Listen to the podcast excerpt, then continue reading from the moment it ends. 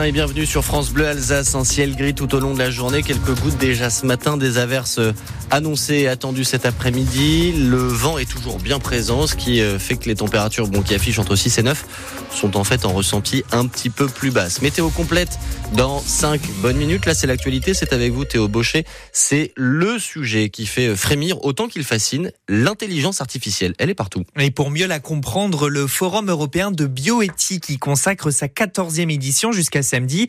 Ça se passe celle de l'Aubette à Strasbourg. L'IA peut générer de fausses images, écrire des devoirs à la place des élèves, on le sait.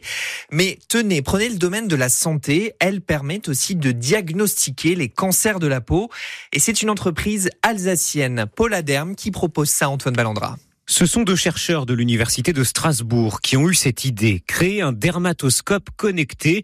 Ces cinq caméras prennent des photos de la peau très précises et les envoient dans une base de données gérée par une intelligence artificielle. Grâce à l'intelligence artificielle, on va être capable d'analyser ces images et après de donner une diagnostic, enfin, une sorte de diagnostic de la lésion qu'on voit. Bénédicte Ernoux est directrice marketing et opération chez Poladerm. Et avec l'algorithme, ensuite, quand euh, un, un dermatologue, par exemple, prendra une photo d'une lésion, l'intelligence artificielle sera capable de l'aider à lui dire s'il y a une suspicion d'un problème ou pas. À terme, ce dispositif pourrait permettre aux patients qui n'ont pas de dermatologue d'avoir rapidement un premier avis médical, explique Bénédicte Ernoux. Comme vous le savez certainement, il y a un déficit de dermatologues en France. À terme, ce produit pourrait éventuellement euh, être dans les mains d'un médecin généraliste avoir un première vision et après savoir s'il faut ou pas aller chez un dermatologue, par exemple. Donc ça peut permettre aussi d'avancer euh, dans la lutte des déserts médicaux. Pour l'instant, le dispositif Poladerm n'est qu'un prototype, mais il devrait voir le jour et être commercialisé d'ici quelques mois. Alors l'intelligence artificielle va-t-elle tout révolutionner? On le demandera à Aurélien Benwalid, le président du Forum de bioéthique à 7h45. Et intervenez, posez même vos questions si vous le souhaitez. Est-ce que l'IA vous fait peur? Est-ce que vous lui feriez confiance? Dans le domaine de la santé par exemple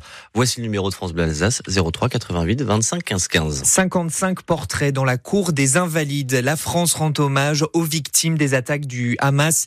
Morts, blessés, otages et disparus le 7 octobre. C'était il y a quatre mois jour pour jour. Un hommage aussi à Strasbourg. Ce sera dimanche en fin d'après-midi. À peine installée, la nouvelle commission indépendante sur l'inceste et les violences sexuelles faites aux enfants est en difficulté. Oui, car sa numéro 2, la pédiatre légiste Caroline Ré-Salmon, est accusée d'agression sexuelle par une femme lors d'un examen gynéco en 2020. Une pétition a été lancée pour demander sa mise en retrait, mais Caroline Ré-Salmon conteste l'intégralité des accusations. Tony Estanguet se défend. Il ne décide pas de sa rémunération. Le président du comité d'organisation des Jeux de Paris est visé par une enquête du parquet national financier.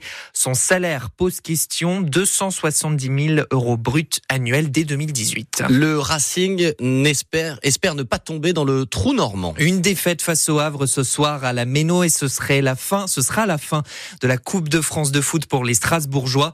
Mais pour ces huitièmes de finale, Strasbourg peut avoir de l'espoir, Luc Dreosto, au vu de ses dernières performances performance.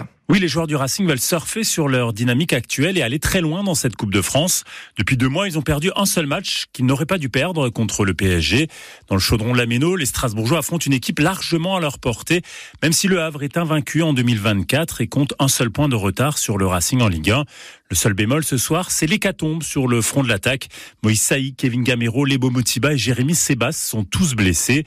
Il y a toujours eu de belles surprises en Coupe de France. On espère que ce sera Strasbourg cette année, martel Patrick L'entraîneur aimerait marcher dans les traces de Toulouse et de Nantes, les deux derniers vainqueurs. Depuis 2002, le Racing a gagné deux fois feu la Coupe de la Ligue, mais il a atteint les quarts de finale de la Coupe de France à une seule reprise. En 2018, il avait été éliminé par Chambly. La rencontre sera à suivre ce soir euh, dès 20h sur France Bleu Alsace. Le coup d'envoi est à 20h30. Un match de gala à Truchtersheim. Le SATH défie Brest, leader invaincu de la D1 féminine de handball. Le match est à 20h. Du foot, du hand, voilà des activités que propose la ville de Colmar. Mais est-ce qu'elle peut faire mieux?